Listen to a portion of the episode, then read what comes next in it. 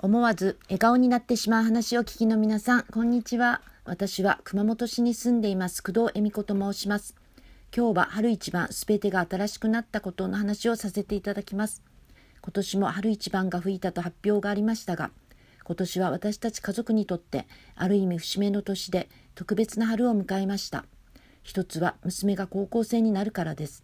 それだけでなく、真横に家を建て、いとこの家族が引っ越してきたり、他にも全てが新しくなったと思えるほどいろいろ新しく始まることがたくさんありました。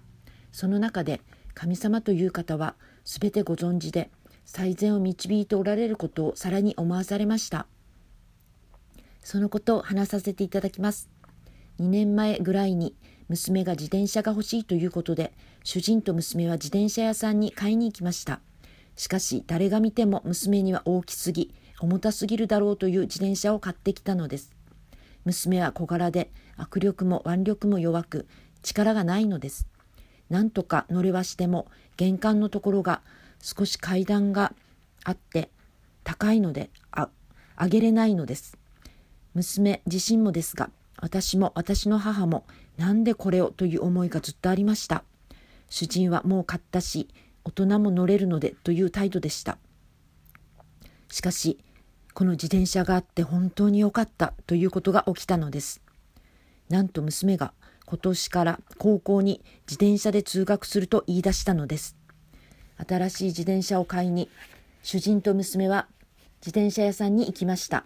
もちろん今度は娘の体にぴったりで学校の規則に沿ったものを購入しました。あとは学校までの近道を覚えるだけでした。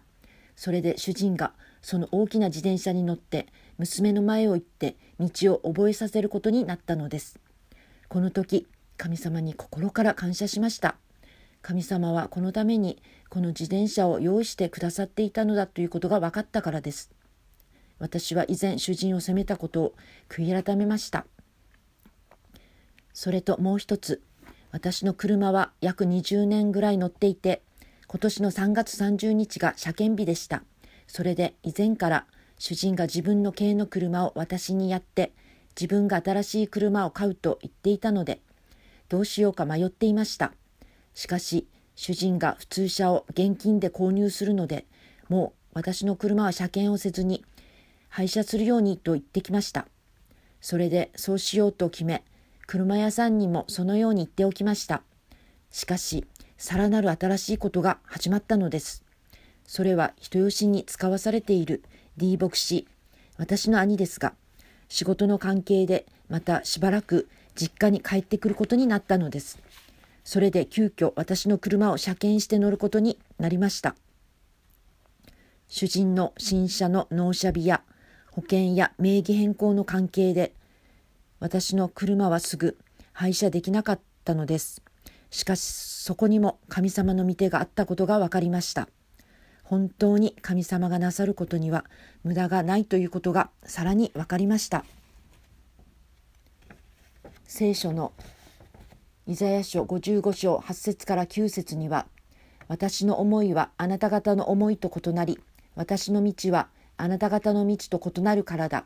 主の蜜げ天が地よりも高いように私の道はあなた方の道よりも高く私の思いはあなた方の思いよりも高い。この御言葉が心に響いてきました。主を褒めたたえます。そしてさらに神様に期待していきたいと思います。これで春一番、すべてが新しくなったことの話を終わらせていただきます。最後まで聞いてくださりありがとうございました。